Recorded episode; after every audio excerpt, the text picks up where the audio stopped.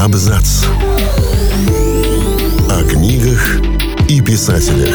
О книгах и писателях.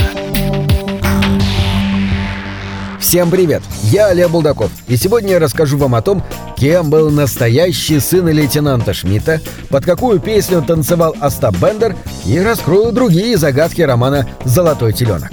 90 лет назад, в январе 1931 года, началась публикация великого романа Ильи Ильфа и Евгения Петрова «Золотой теленок».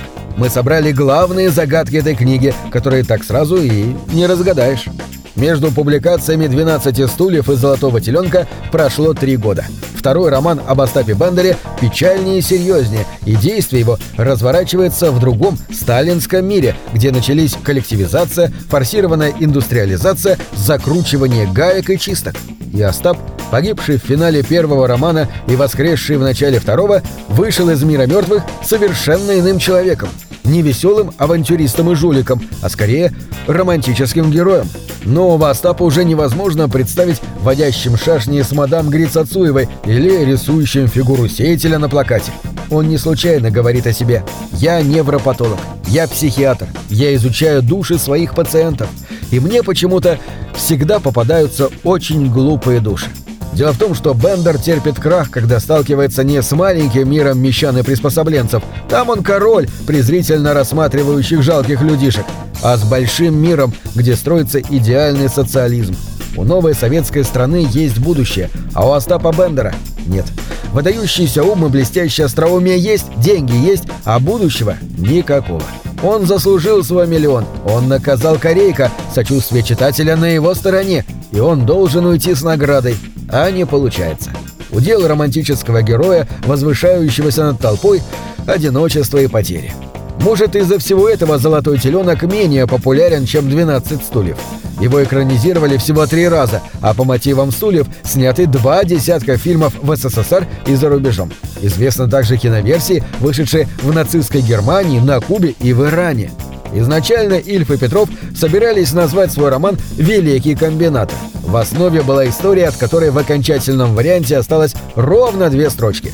Попутчики Бендера в поезде обсуждают новость. Разыскиваются наследники американского солдата Гарри Ковальчука, погибшего в 1918 году на войне. Наследство – миллион. По замыслу соавторов, Бендер на протяжении романа искал девушку, которую собирался выдать за наследницу этого солдата. Летом 1929 года, после поездки в Ярославль, писателям пришла в голову мысль отправить Бендера в путешествие по России на старом автомобиле. А непосредственным толчком стала встреча с колоритным ярославским шофером по фамилии Сагасер. Этот самый Сагасер, о котором история не сохранила никаких сведений, и стал прообразом шофера из «Золотого теленка», фамилия которого в черновиках была Цесаревич, а в окончательном варианте Козлевич. Куда автомобиль мог везти Остап? Ну, конечно, в Одессу. Город, откуда родом были и Ильф, и Петров. Они оба провели там детство и молодость, но познакомились только взрослыми людьми в Москве. В книге Ильфа и Петрова много моментов, которые современному читателю понятны не до конца. К счастью, на свете есть работа литературоведа Юрия Щеглова «Романы Ильфа и Петрова. Спутник читателя». Там подробно комментируются и «12 стульев», и «Золотой теленок». Например, можно узнать о том, что дети лейтенанта Шмидта не случайно появляются на страницах книги, действие которой разворачивается в 1930-м. Именно тогда широко отмечали 25-летие революции 1905 года, и фамилия Петра Петровича Шмидта, который руководил восстанием на крейсере «Очаков», звучала особенно актуально.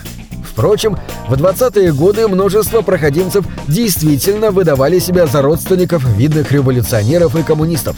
В 1917 году любовница лейтенанта Шмидта, настоящая, Зинаида Ризберг, обратилась к Дзержинскому и вытребовала у него персональную пенсию как «любимая женщина героя революции». Потом она написала о Петре Шмидте книгу, выступала с воспоминаниями о нем на вечерах. В общем, практически превратила статус подруги героя в свою профессию. Кстати, у лейтенанта Шмидта действительно был сын, его звали Евгений. В 1905 году ему было 17 лет, и он участвовал в восстании рядом с отцом. А во время гражданской войны сражался на стороне белых и в конце концов эмигрировал сначала в Турцию, потом в Чехословакию, а затем во Францию. Наличие сына у Петра Шмидта советские биографы не скрывали, а вот что с ним случилось после революции, не афишировали. Поэтому выдавать себя за отпрыска лейтенанта жуликам было необыкновенно удобно. А знаете, почему учреждение, в котором служит корейка, называется «Геркулес»? Потому что по уставу его деятельность заключается в различных торговых операциях в области леса и пиломатериалов. Его название – пародия на название многочисленных лесозаготовительных контор той поры. Экспорт – лес, Центра – лес, Севера – лес, Герку – лес. Автопробеги в конце 20-х приняли массовый характер. У них было две главные цели – агитационная работа среди населения, оно смотрело на новенькие импортные автомобили как на диво, и проверка прочности иностранных машин. Выдержат ли они путешествия по российским дорогам, находившимся тогда в чудовищном состоянии? В газетах реально публиковали отчеты об автопробегах, перечисляя марки участвовавших в них машин а знаменитая фраза «автомобиль не роскошь, а средство передвижения» пародирует популярный лозунг той поры, висевший в парикмахерских «Одеколон не роскошь, а гигиена». Он был так же привычен, как для нас въевшиеся в память фразы из рекламных роликов. По дороге в Одессу, в романе он называется «Черноморск», герои встречают художника Феофана Мухина, который создает портреты из овса, проса, пшеницы и мака, а также делает смелые наброски кукурузой. Остап по такому случаю вспоминает московского художника, создавшего полотно «Дед Пахом и трактор в ночном» из волос. Это кажется дичью, но в 20-е и 30-е годы картины из лаков, волос, а также, например, гаек действительно создавались. Монархист Хворобьев, который мечтает увидеть во сне государя-императора, а вместо этого видит торжественное открытие первой фабрики кухни, уходит на пенсию после того, как методологический педагогический сектор, где он работает, переходит на непрерывную неделю. И вместо чистого воскресенья его днями отдыха становятся какие-то фиолетовые пятые числа. Вот эти фразы современный читатель совершенно не понимает.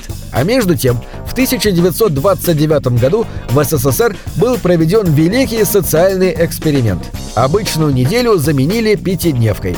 Все граждане ходили на службу 4 дня подряд, а пятый объявлялся свободным. Причем у каждого работника график был индивидуальным. Дням были присвоены цветовые коды – желтый, розовый, красный, фиолетовый, зеленый. И каждый трудящийся знал, день какого цвета является для него нерабочим. Пятидневка просуществовала до 1931 года. Потом придумали шестидневку и только в сороковом году вернули все, как было раньше. Закончив расследование деятельности Корейка, Остап танцует танго.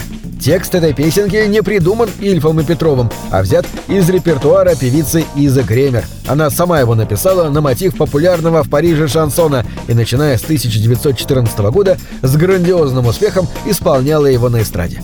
Чем-то этот текст отчетливо напоминает «Птичку на ветвях его души», сочиненную Леонидом Дербеневым для фильма Гайдая «12 стульев».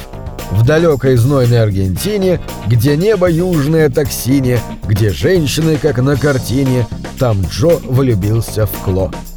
Остап иногда выдает себя за любимца Рабин Драната Тагора, а ближе к концу романа Остап встречается с приезжим индусским философом. Этот философ и есть Тагор, кстати, лауреат Нобелевской премии по литературе, совершивший поездку в СССР в сентябре 1930 года, когда Ильф и Петров активно работали над романом. Он был восхищен всем увиденным и вскоре написал о своей поездке книгу «Письма из России».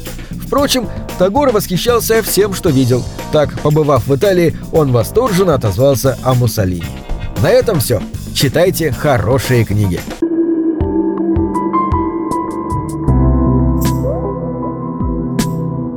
Книги — это двери, что выводят тебя из четырех стен. С ними ты проживаешь другие жизни, а свою умножаешь в тысячу раз. Тысячу раз.